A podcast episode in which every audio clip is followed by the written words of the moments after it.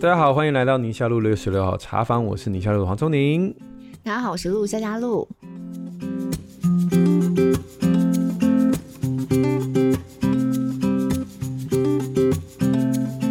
今天 Q&A 的回应留言比较多，是这个小小孩幼儿时期的教养。那如果大家听完今天这一集，那如果你们觉得你们有过来人的父母，也可以留言给我们一些建议，好，给这些，嗯嗯、我们同样都是宁夏路还在过程当中的爸妈们。哎，我们有没有帮我们的听友们取名字啊？帮听友取名字，都都好会什么有啊，哦、小怪兽啊什么的。哦，嗯，没有哎、欸，茶友茶友。就这样而已吗？茶友可以啊，茶友好像有哦。如果是茶友的话，宁夏路的茶友，嗯，OK，好。原来小贝已经帮我们想好了，来、嗯、喝茶了。想听这个第一位是 Ting，T I N G，、嗯、想听两位主持人讨论父母对孩子的期许，孩子本身特质的冲突，该如何释怀或心态的调整。他说很喜欢两位主持人的各种讨论内容，尤其是身心发展那一集特别有感。本身大宝语言发展迟缓，正在早疗的路上。从一开始带孩子很有自己的想法，到现在呢，发现大宝迟缓需要早疗的过程，心碎很多遍。嗯、最困难的是要打破自己最初对于孩子诸多期待。转而希望能够有一点进步就好的心态上的改变，嗯，因此希望能够听两位主持人讨论对孩子的期许跟孩子本身特质的冲突，嗯、该怎么样释怀或者是心态上的调整相关议题。哇，这是我的日常哎、欸，嗯，这你的日常哦，那你门诊应该看过很多、嗯，因为每一个人在生孩子之前都会有编织一些美梦嘛，对不对？对，你有为你孩子编织过什么美梦吗？我觉得其实反倒是在怀孕的时期比较不会那么编美梦的状态在想这个东西，反而会比较落地、比较实际。因为每一个妈妈应该都经历那个过程啊，你刚知道自己怀孕，刚看到两条线，嗯，然后你去诊所看有没有听到心跳，这就是一关啦，嗯，然后听到心跳之后可以领到妈妈手册，然后再接下来你要验很多血糖啊什么的，反正就是一关一关过，嗯。那每一关过的时候，你都会其实心里头一个最大最大的想法，就是孩子健康就好的这种。嗯、所以，那个你以后希望他长大是成为一个怎么样的人呐、啊？那种反倒都排到很后面去了。真的哦，你上次自己说你希望你的小孩不要每个都长得像爸爸。好，我们现在来解 简洁一下，像吗？这是在 我们的听友会。没有，我跟你说，你当然还是先希望他们健康嘛。你知道吗？就是嗯。我都希望他健康，产检啊什么都 OK，然后出生，然后过不久开始发展迟缓，然后你就会发现不对劲。嗯、然后我之前有一个妈妈，她在我门诊讲一句，其实当然是很政治不正确的话，但是我就让她发泄了，因为她开始带孩子早疗，然后她就说我怀孕的时候做了那么多检查，其实为什么都没有发现？我真的很想告死我那个妇产科医师。嗯嗯，她的愤怒到这，当然她没有真的这样做，但是你可以感觉到。就是你刚刚讲，我只求一件事情，就是健康，连这件事情都查不到吗？嗯，然后我就觉得他只是比较冲一点，但其实几乎很多带孩子早疗的父母都会有这种，怎么会到这个状况？到什么时候才会好？有些妈妈甚至自己会开始状况不好，自己陷入忧郁、陷入焦虑，然后自己的疾病开始复发，然后他就更慌，说我觉得我快要不行了。如果在我不行之前，我没有把我孩子的这个早疗，就是他没有到一个能够自我照顾自己的状态，对，我如果走了，那怎么办？一辈子，对对，嗯，所以这个过程我觉得好辛苦啊！我都要一直跟他们讲说，这是我们儿科的好处。你看，我们儿科几乎所有的事情，只要疗愈都会变好诶，因为他们身体的器官是。新出场的，虽然他目前有一些迟缓，但是都是往正面、往光明、往进步的方向去想。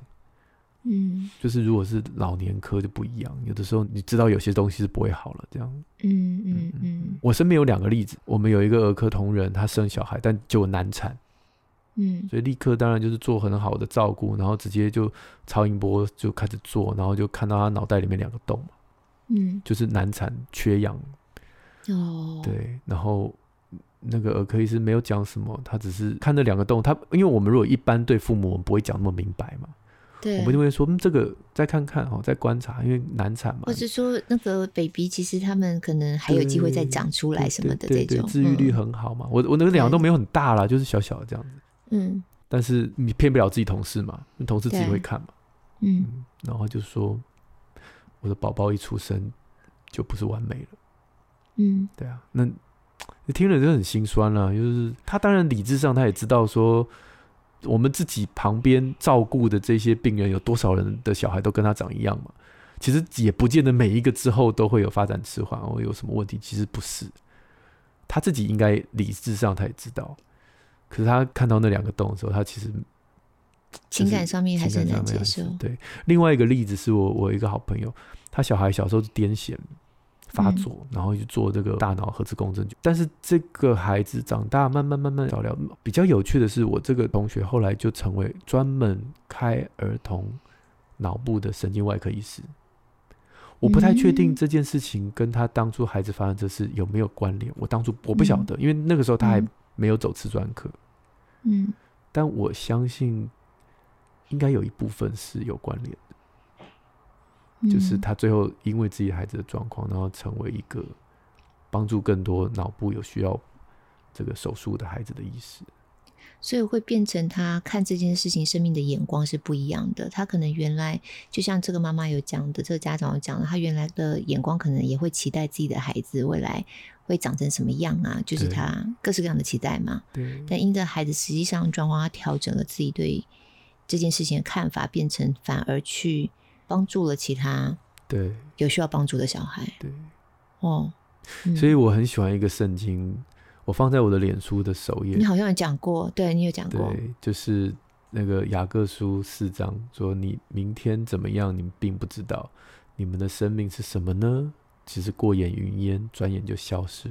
所以你们应该可以对自己说：如果主若愿意，我就可以活着，然后我就可以做这件事，我可以做那件事。”重点是在那个你对生命的样貌的感受，就苏格拉底说的嘛。嗯、我最知道的事情就是我什么都不知道。嗯，嗯，所以因着你什么都不知道，你就是去接受那个孩子对实际上的状况。对，即便他未来的发展不如你的想象，不应该是这样讲，就是他的发展可能有跟你超乎你想象的哦。你的不只是孩子的发展超乎你想象，嗯嗯嗯、你的生命也超乎你的想象。我觉得你这样讲真的太好了。其实，在刚才看到这个妈妈的留言，还有你刚才说的啊，我想到我前段时间大概就一两个月前，可能两个月前吧，我在真情部落格有做过，有一对夫妻哈，那个妈妈本身是牧师，嗯，然后他们的孩子呢是非常非常严重的这种脑部缺氧状况，他其实是出生之后新生儿就不明原因的猝死，哎呦。但有被救回来，哦，所以脑伤很严重。啊，对，嗯，嗯，所以这孩子脑伤很严重，他是完全没有办法，你就是知道他就是一辈子只能这样，甚至他能够活多久都不知道，对，他就是躺在那边，甚至眼睛都没有办法自己很自然的关上。开合都有困难这样子，然后跟人的沟通啊，当然就父母来说，因为很了解自己的孩子，他们有他们自己沟通去理解孩子情绪的方式嘛。我们从外人角度就比较困难这样子。嗯、那那时候做这一集节目的时候，我自己就很被触动。那因为就是有点像，有点像你刚才讲的一些状况，其实他在整个产检过程他都是正常的、啊，孩子出生的时候都是正常的，是、嗯、都是一个很漂亮的孩子，嗯，很健康这样子。嗯、可是。新生儿猝死好像就是不明原因嘛，嗯，那也家长完全就是措手不及，然后等到月子都还没做完呢，等于妈妈产后才没几天的时间，然后看到这个孩子已经是完全不是他刚生完的那个样子了，yeah, yeah, 那个其实是很重大的一种冲击，嗯，然后他怎么去看待他孩子的生命？那我觉得，又妈妈本身就是一个牧者，嗯，就是一个牧师的角色.所以他会承担很多。会重给他的眼光，甚至好几度他们会面临到要不要继续救这个孩子的决定。嗯，那如果他们决定还要救这个孩子，有些人就会觉得说：“你这样到底是对孩子好吗？嗯、还是你是出于怎么样的自己自以为的心态？其实是个自私呢？”会这么直接的去挑战哦。是。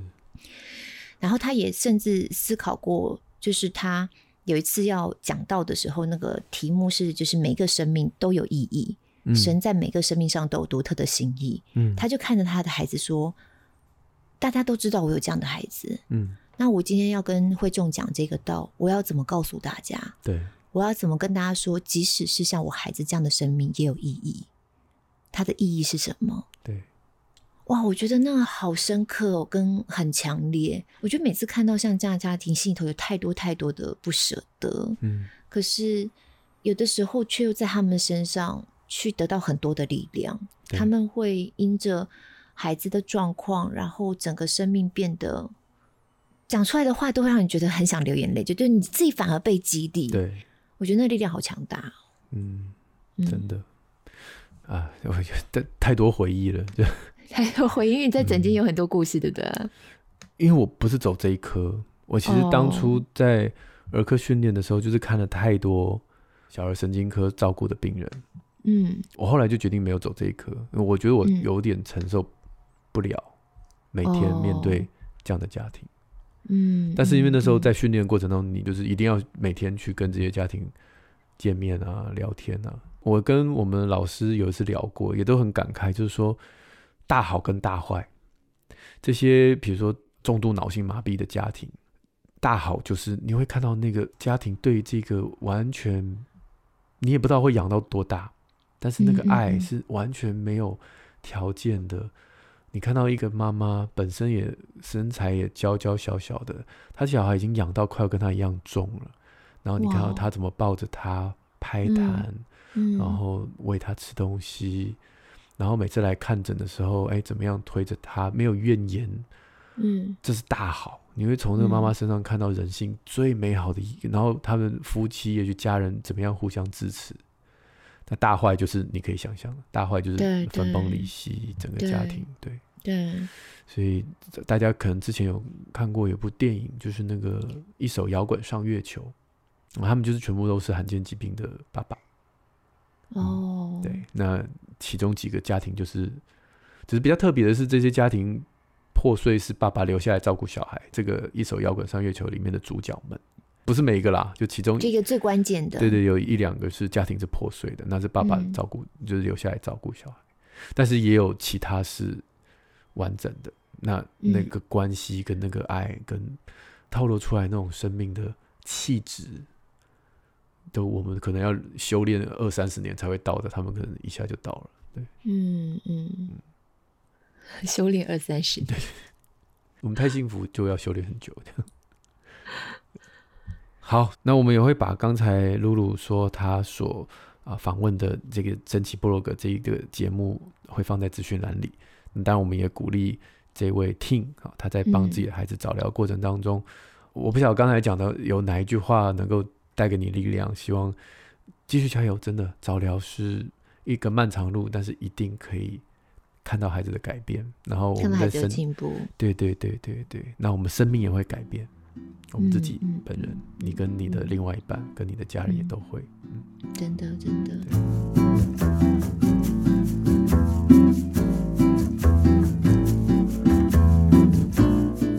下一个是三十好几的狒狒。哦，他的肺是废弃的肺，这样讲对吗？刚我怕人家以为是星星的，不是不是，不要这样说自己好不好？对，对，你好，我是四十好几的狒狒。嗯、对，啊，他说良师益友般的存在，非常喜欢黄医师和夏主播的分享和讨论，总是很有同理心，很理性的给予看法和意见。同时又充满了各种实用的资讯，尤其喜欢在讨论当中将父母小孩遇到的问题与圣经的教导连接讨论，既自然又没有那一层信仰的距离感。有时候甚至可以把这些分享带到主日学当中运用。上次听到早期疗愈介入时机，不要急着帮小孩贴标签那一集，我就很想请问黄医师和夏尔波一些他在教主日学会碰到的状况。嗯。在主日学班上呢，有一位七岁大的孩子，上课没有办法跟老师保持眼神接触，有的时候会蹦出一些跟课堂不相关的字，有些问题呢会答非所问，在语调上也偏机器人般的语调，一些手作方面的活动也呈现比同龄或小一两岁的孩子还要落后的状况。那曾经试探性的问了父母亲。问他说在学校状况怎么样啊？但因为在去年北美疫情比较严重，那他的父母呢也是比较小心的家长，所以一直到现在还是让他在家里头上网课，嗯，所以也没有办法从网课的老师那边听到一些什么样的意见，嗯，在言语当中可以感觉呢，家长只是觉得孩子调皮不专心，嗯，那我们自己哦，主日学的老师也不是专业的老师跟医生，嗯，也不好跟父母提出我们的看法或建议，叫他们去做一些 evaluation，嗯，就怕我们不是专业人员却乱贴小孩标签，结果小孩只是不善表达，却因为我们的关系就把问题放大了。嗯，所以想要请教，就说如果是像这样的状况，我们应该怎么样向他父母表达我们关注的点呢？我们的 concern 呢？啊，非常谢谢你的倾听跟意见。嗯哼，对啊，我觉得废废废，你一点都不废啊。对啊，anyway，就是您说的是对的啦，就是对啊，主日学老师都职工性质啊。你说他也不是专业人士，其实就是负责玩游戏啊、讲故事，大家开开心心就好。可是他其实很关注这个孩子的，其实可以跟家长聊聊啊。嗯、就像青燕老师，就是阿大叔叔啊，嗯，他不是当主日学老师当很久，他都会跟家长聊天啊。就你特别关心这个孩子，你就问一下他在学校好不好啊？啊，在家里这个都喜欢玩什么啊？喜欢上学吗？喜欢跟谁相处啊？喜欢吃什么？就是关心这个孩子，就是多认识他，聊聊天嘛。那如果你跟家长熟了，当然自然而然就会稍微跟他聊一聊在主日学上面的状况，然后让家长知道就好吧。你也不用给人家什么建议。对，我觉得把这样的观察跟家长讲，并不会这么直接的就让家长觉得说你是在孩子上贴标签了。啊、那可能就是在沟通的过程当中，你是用什么样的语气啊、态度啊？我觉得那都还蛮关键的。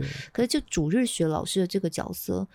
就基本上有共同信仰，我觉得大家比较容易聚焦啦，就会很明确知道说你不是一个很批判性角度在看孩子，嗯嗯，嗯，而是真的是有注意到孩子的一些状况。对，其实以我是一个家长啊，我这么多年来我都很看重像这样的建议耶，嗯、像这样的观察，真的哦。我非常看重，因为我觉得你再怎么样知道孩子总是片面的嘛。对，孩子在不同的状况之下、不同的场域所展现出来的样貌，你一定要透过其他人才能够帮你观察，因为你就不在那当中啊。对对。所以包含老师喽，或者是有的时候甚至也有听过，就是以前同学的家长，嗯、可能刚好看到某些状况。嗯。对。那有些人可能很介意，可是我其实我还蛮。乐于接受像这样子各式各样的建议，或者是说他们，我还蛮乐于敞开，就是很高兴有人愿意告诉我说，哎，我们家孩子在怎么样的环境当中会有一些什么样的反应。嗯，嗯对，嗯嗯，对吼，有些家长没办法接受，嗯，可能有些家长没办法接受。我觉得那是因为关系不够紧哦。比如说你已经关心这个孩子已经一年了，常常都。带他出去啊，或者是说有有好的东西都会跟他分享，就是给了你孩子也给了他，然后就是我相信，如果今天是这样的家长，然后告诉我，我会听。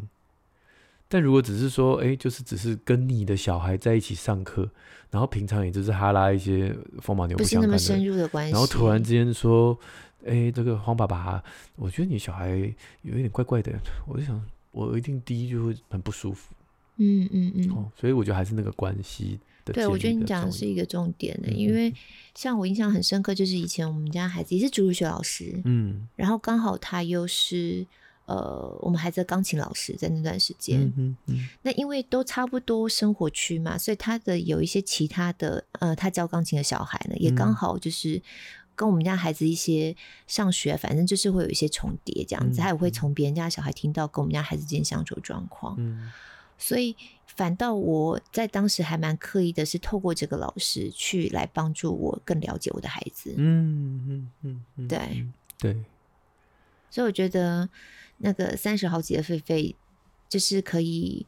先看一下，当然也观察一下嘛，就是这样是一个什么样类型？这样有些这样真的就是很没有办法对去听到，有些这样其实还好。嗯，但同时就是如果觉得彼此的关系是还可以的，然后也觉得你真的是出于爱孩子的心的话，对，我觉得跟家长多一点聊天，其实家长应该是 OK 了。我自己是这样的。对，嗯。不回到这个孩子的行为，就是如果你发现有一个孩子老是答非所问的。其实有几种可能啊，一种就是他真的听不懂你们在讲什么，嗯，他很挫折，他很沮丧，他一直很想把话题引开，就是不想再聊这个话题，要不就是听不懂，要不就是超级没兴趣。那再不然就是吃太多零食，吃太多零食，注意力比较没有办法集中。不是啦，就是很故意的，就是小朋友喜欢故意唱反调，觉得很好玩嘛。嗯。嗯嗯，对啊。最后一种那种唱唱反调，我比较可以理解了，因为我好像小时候也是这种，但听不懂真的要小心，因为他就一直听不懂，一直听不懂，一直很沮丧，一直很挫折，然后你又把他逼着一定要在这个环境，尤其上学的环境。嗯嗯嗯，那都要解决根本的问题，看是听力的问题还是听知觉的问题，就是他听力没问题，嗯、但知觉是听不懂。认知的部分，对对对，还有有些是语言的问题，哦、就是哎家里什么双语，然后搞到他没有母语，就是某一种语言，他的这个程度跟旁边人差很多的，很多就是类似这种状况，所以全美语的那种 幼儿园常会有这种小孩，嗯，太挫折了，从早鸭子听雷。然后他就会开始捣蛋啊，乱搞啊，实在听不懂。对，可以从这几个方向去思考、去观察。对，观察。嗯嗯。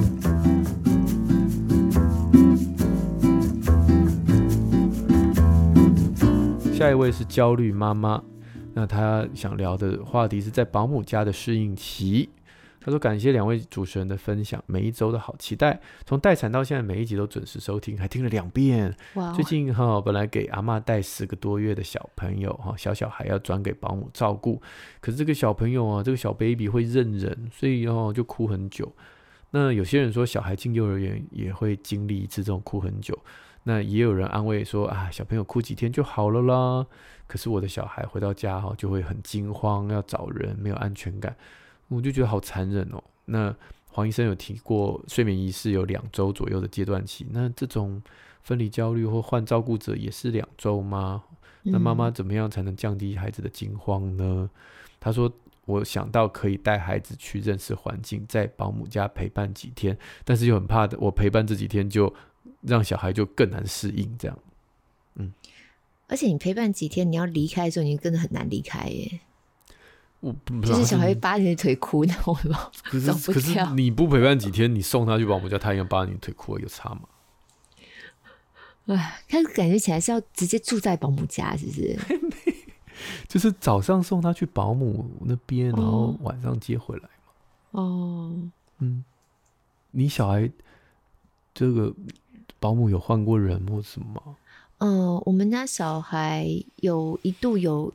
请过保姆，对，不过那时候是请来家里，嗯，好很多，因为家里的环境是他熟悉的，对，是请来家里，嗯、然后他第一个环境熟悉嘛，第二个就是他先来家里玩个几次，保姆先在家里玩个几次，嗯，然后有的时候因为孩子很熟悉这个环境，然后爸爸妈妈是慢慢的飞到离开的时候，他们可能第一时间也不一定有注意，嗯嗯。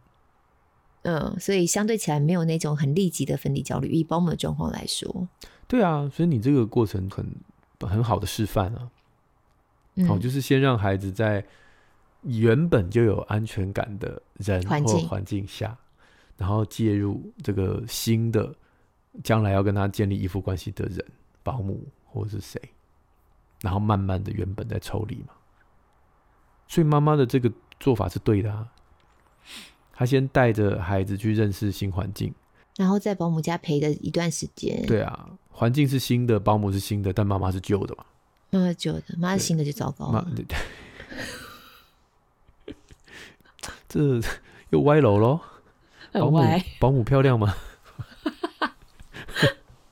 你这样更歪。嗯，所以就是在这样一段过程当中，孩子会先把这个环境渐渐熟悉嘛。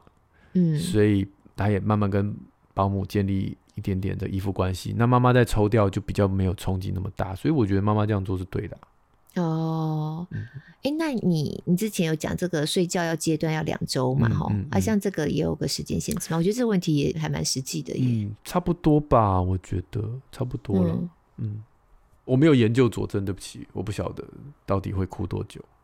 嗯，之前看到那个睡前仪式哭很久的研究，我也觉得好好玩。我就想，喂，怎么有人会想到做这个研究？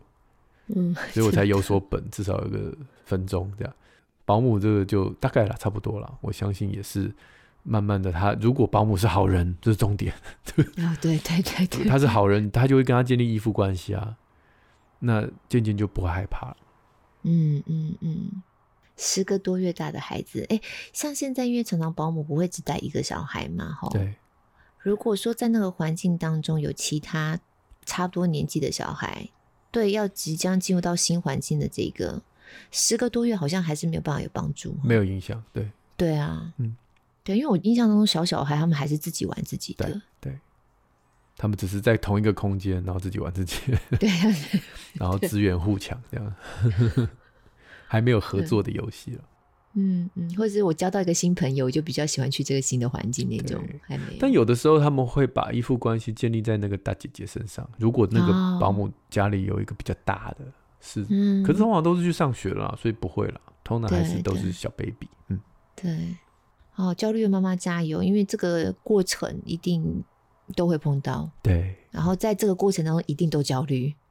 那当然也是，就是注意一下，如果两周后、三周后，哎，都已经建立依附关系的时间差不多也该到了，却你的孩子每次要去都哭，也要小心。好，我们这个时代还是要防这种啊、呃、暴力的这种家里，就是就是这可能性。对对对对对，就稍微留意一下，稍微留意一下。我我有跟你讲吗？我们真的有一个朋友。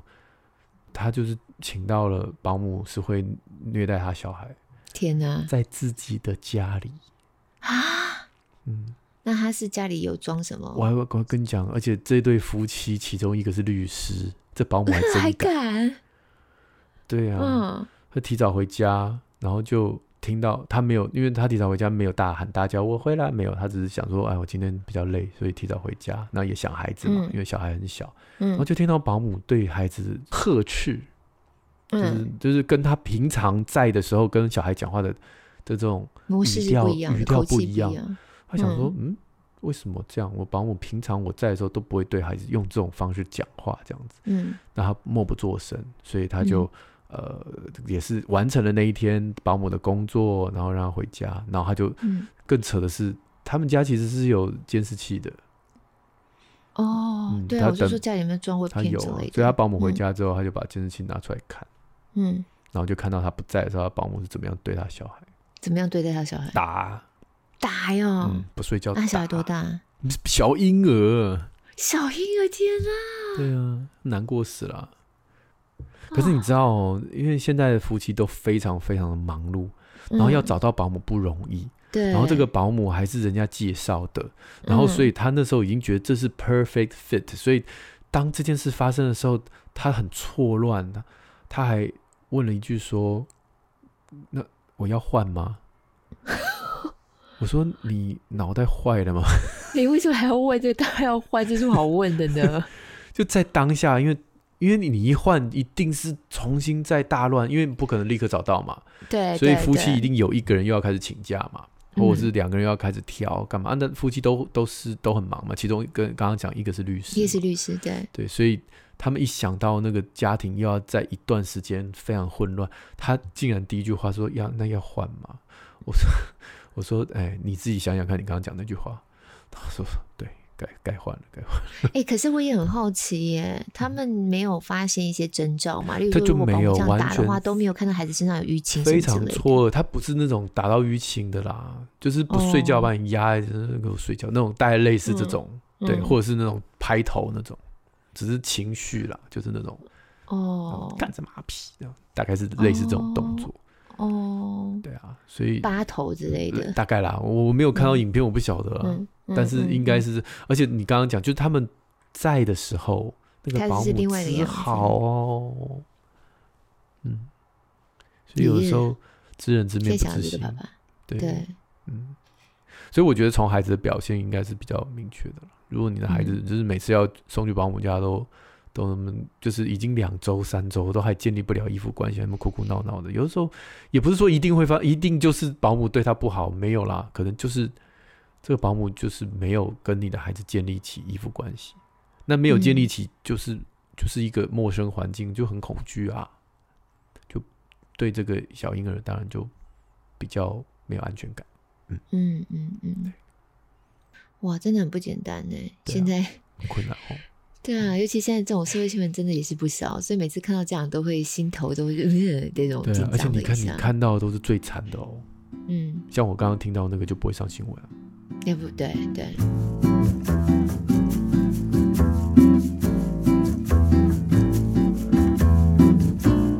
好我们来听下一个。哦这这个好长哦。你下一这个我刚刚稍微看一下是超长的。哦好交给我。这个 S H 啊，那他说谢谢露露姐跟黄医师。为什么不是黄哥哥呢？哎 哦，露露姐跟黄医师充满人生智慧的对谈，让人收获良多。他的三岁小孩最近碰到有一些状况哈，那他说抱歉文超长，所以我就来稍微简单的叙述。总而言之，就是他的三岁小朋友上了幼幼班，那老师呢就说，如果今天呃在班上班规说，如果同一件事情老师叫三次都没有做的话，手上就会打个叉叉这样子。嗯嗯嗯。那结果他的小孩是那个手上就被打叉叉，那他就问他说：“你喜欢老师在你手上打叉叉吗？”他说喜欢，然后妈妈说：“嗯，傻眼。”对，傻眼这样。那但是他想说。这个你为什么被打叉叉？就跟老师讨论说，是因为他说，哎，小朋友要喝水，喝水，喝水，就他儿子三岁就大家没有做这件事情嘛。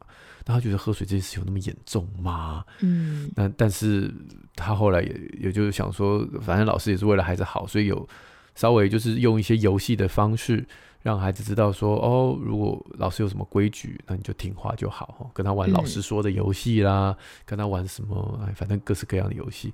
可是他就觉得，老师有的时候跟他沟通的过程当中，会说你的孩子不太会看人家脸色哦，他也很错愕，想说三岁小孩不会看人家脸色，不是很正常吗？然后你的孩子有点玻璃心哦，他说三岁的小孩子不如意就崩溃大哭，也是、嗯、因为他个性、不理解，对啊，吼。所以他这边写了很多生活中一些事情，大概跟老师还有跟在家里面的这样的一些生活的细节，我就不特别提了。总而言之，你大概可以感受到一个三岁的男孩吧，我在猜哈，就是会有这样的一个状态。嗯，那但是后来他有一天呢，他小孩就不想去上学。嗯，哦，那这个平常要去幼儿园都很开心嘛，那他就不想去。那那天手上虽然没有叉叉，但是他就。问这个问说，为什么 Merry Xmas 有叉叉，然后就有点不开心的样子，所以妈妈又再次的确认说，你是不是不喜欢老师画你叉叉？他说对，好，那他就很心疼嘛，因为这件画叉叉的事情不会只有一次嘛，好，因为上次是喝水，下次可能是别的这样子。其实这位我们 S H 最后没有什么问题，就是没有一个问号，他的结文章最后这个句点，嗯，就他只是叙述这个过程，然后他可能心里面想问说。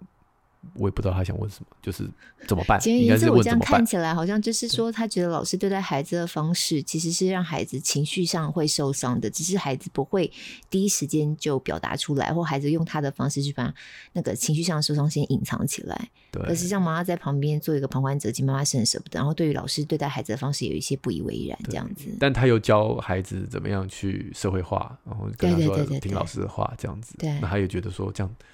想把孩子训练成这样好吗？这样子哈，我先回答这个啦。我觉得三岁以下是他律期，就是他在别人一个口令一个动作，这个还好。三岁，好，嗯，对，就我们大概会有那个自我为中心期嘛，然后再来进入叫他律期，然后再来才进入到自律期。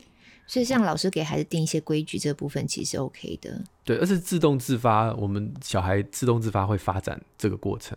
所以你看，我们小的时候有跟小朋友玩的时候，等小朋友手举起来，放下，蹲下。你带那个小小孩跳那个体操啊，跳律动，好好玩哦。因为他们就是你一个口令，他们就一个动作，这是自然而然发展的过程。那也不见得是说我们在扼杀他的创意，有什么？当然不是了。嗯，所以我觉得妈妈，你跟孩子玩，老师说不用紧张。如果定规矩，在这个年纪，我觉得是还好。嗯嗯。但是那个你刚刚提到那个叉叉是不是有负面感受这件事情，我倒觉得那个叉叉这件事情跟负面感受是老师诱发出来的，还是我们家长诱发出来？我好奇，我不知道是哪一个啦。嗯，你懂我意思吗？就是也许好，本来叉叉这件对孩子来讲是中性的符号嘛。嗯嗯嗯，但是因为对我们大人来讲，这个是一个负面的符号，嗯，所以我们在聊的时候，比如说他会问说：“你喜欢老师给你打叉叉吗？”这句问句其实也许孩子本来一开始回答说：“还好啊，不觉得。”他觉得很好玩，对，就越想越觉得嗯，好不大对劲。因为每次讲到叉叉，妈妈就皱眉头，嗯，你又被打叉叉喽，哦，那种感觉，嗯嗯，他就他一定可以感受到哦，原来叉叉是不好的啊。嗯，哦，那原来我又被老师讨厌了哦。当然，也许根本不是，是他从老师的表情看到的。因为老师画叉叉的时候，应该不会眉飞色舞。来哟，你今天没有喝水，我来帮你画个叉叉，大概不会这样。我们来画一个漂亮的叉叉。对，所以可能从老师的眉间，或者从妈妈的语气，他才慢慢感受到，原来叉叉是不好的。嗯、那当然就不开心了吧？嗯嗯嗯，嗯。那怎么办呢？我每次碰到这种体制型的问题，我都不知道怎么办。嗯，就当孩子要是要、啊、要非定在一个团体里面，然后可能是这样吗？哦，不晓得。嗯嗯，我觉得这好像没有一种非黑即白答案呢。它就是在一个可容许的范围当中，因为就像刚才保姆一样啊，你幼儿园你说要找也没那么容易、啊。嗯。哦，你也不是说今天这个不喜欢我就立刻换另外一个，我觉得那个也很困难，那对整个家庭来说也是会一阵兵荒马乱，嗯，嗯，所以会给他框一个容许的范围之内，对，然后孩子真的从小开始进入到团体，就是他一路社会化的过程了呀，对对对，对，那就是在这个可容许的范围之内，然后看孩子整个社会化过程，慢慢慢慢的，有些不不如我们的想象，不如我们这样的想象，嗯，但是。不满意还可接受。对，我就会倾向就好，那我就还可接受。只是过程当中，当然也就是一路伴着孩子走这个过程。但每个孩子，嗯，个性不一样，所以他们看待让他们觉得需要适应的时候，他们要呃有时候委屈自己一点啊，或什么的，这个耐受程度也不同啦。我觉得那还蛮个案状况的。没错，没错，没错。对呀，所以大概就是当孩子在学校一整天回到家，你就把他想象他去打了一场仗。嗯，对于打了一场仗英勇的战士回到了自己的家，我们其实真的是可以让他过做一下自己，给他先倒一下，稍微对倒一下滚一下，然后给他一些拥抱，然后告诉你多爱他多想他。我觉得这个应该是家长能做的了。然后再来，当然就是跟老师沟通嘛，替孩子当他的翻译官，然后跟老师说他有这个行为背后。是因为这样，因为他语言能力还不够好，因为他有个性有一些点，那如果沟通有效，那当然很好啊。那如果沟通无效，就是看看是不是到了停损点。对对对。那你刚刚讲，如果已经到了停损点，已经到了这个孩子整个人都不对劲了，那当然也就该是嗯，要动还是要动了。对对对对，嗯。这里很有经验，我以为你会有很多想法。我的想法倒是这样，我没有办法按照我自己的经验去告诉别人应该怎样怎样，嗯，因为我发现每一个家长的想法其实落差是非常大的。是是是，对对对。而且那个大到有时候你会觉得，就我自己的主观，也我有时候甚至是心里头默默会有点瞠目结舌。嗯。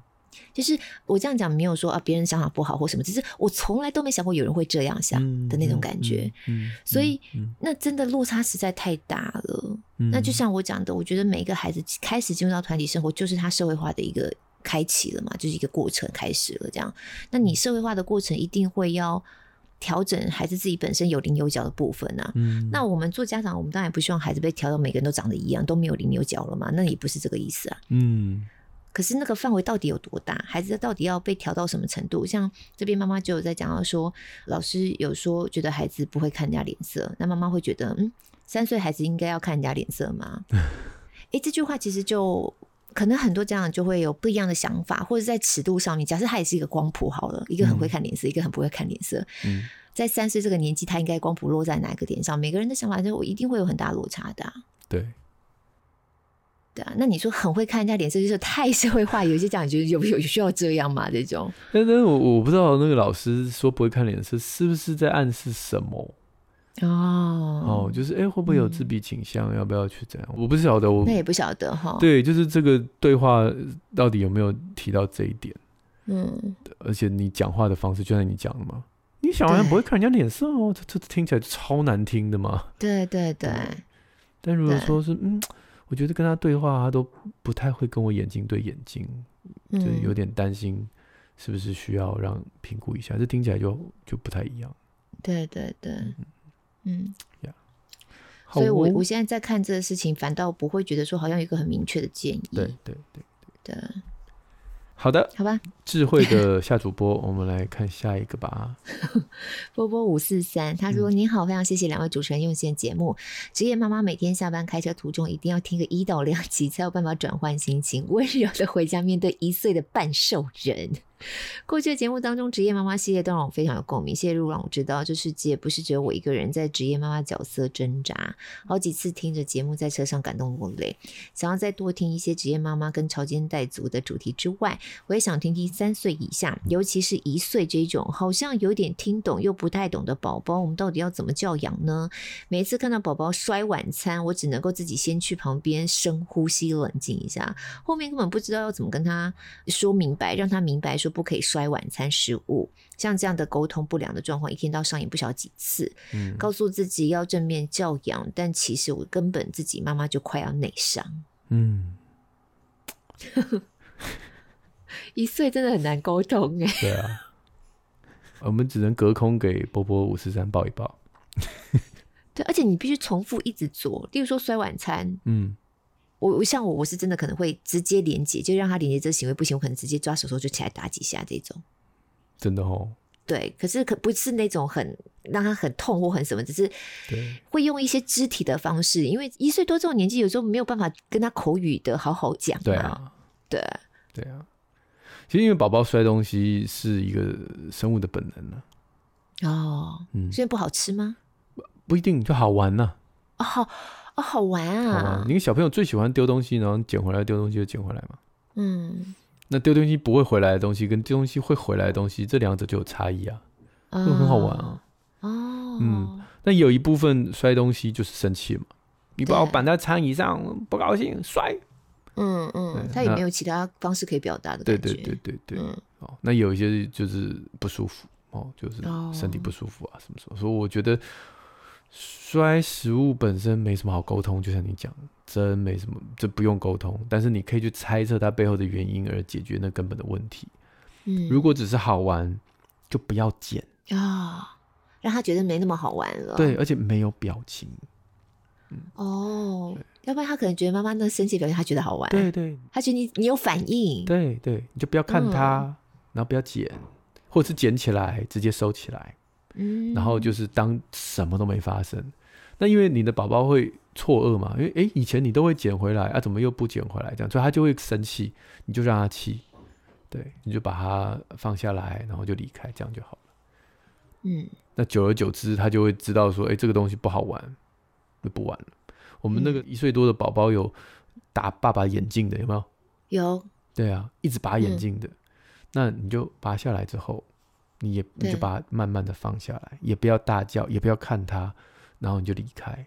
嗯，对，然后这样久而久之，他就觉得打眼镜真无聊，那就不打。嗯嗯。那至于其他那个就是不舒服啊，或生气啊，不想再坐在餐椅上，那个大概也是我们小孩 常有的事情。会讲话以后就卡住了，卡住。那就会再更大一点了哦。一岁多就会说卡住了。我、哦、真的，一岁多就会说卡住哦。卡住，就他要下来嘛。嗯嗯，我就好好好好放你下来。嗯，对，再不放你下来就要摔东西。就我就觉得这个年纪的孩子，他们表达其实很直接的。嗯嗯嗯，可能有什么困难，有什么不舒服，或像你觉得，像你刚刚讲，他觉得好玩。对，哦，就是没有那么多复杂的那个心理的算计这样子。正向思考，思自觉。来，还是再跟各位重复一下《安心做父母，在爱里无惧》这本书。嗯、孩子不是故意的，嗯，但我生气是有原因的。嗯，陪孩子解决问题，帮助自己走出困境。所以你可以生气，那但是。帮助孩子解决问题之外，最后就是帮助自己解决你的困境。你生气的原因可能是睡眠不足，可能是这个另外一半都不帮忙，你其实是在气这件事，或者是你对你现在生活的挫折感不满意，很多很多很多。对，那如何帮助自己走出这个内心的困境？嗯，对。那我的帮助自己，不见得是自己救自己啦，有时候可以是请你老公救你，或者是请其他家人救你。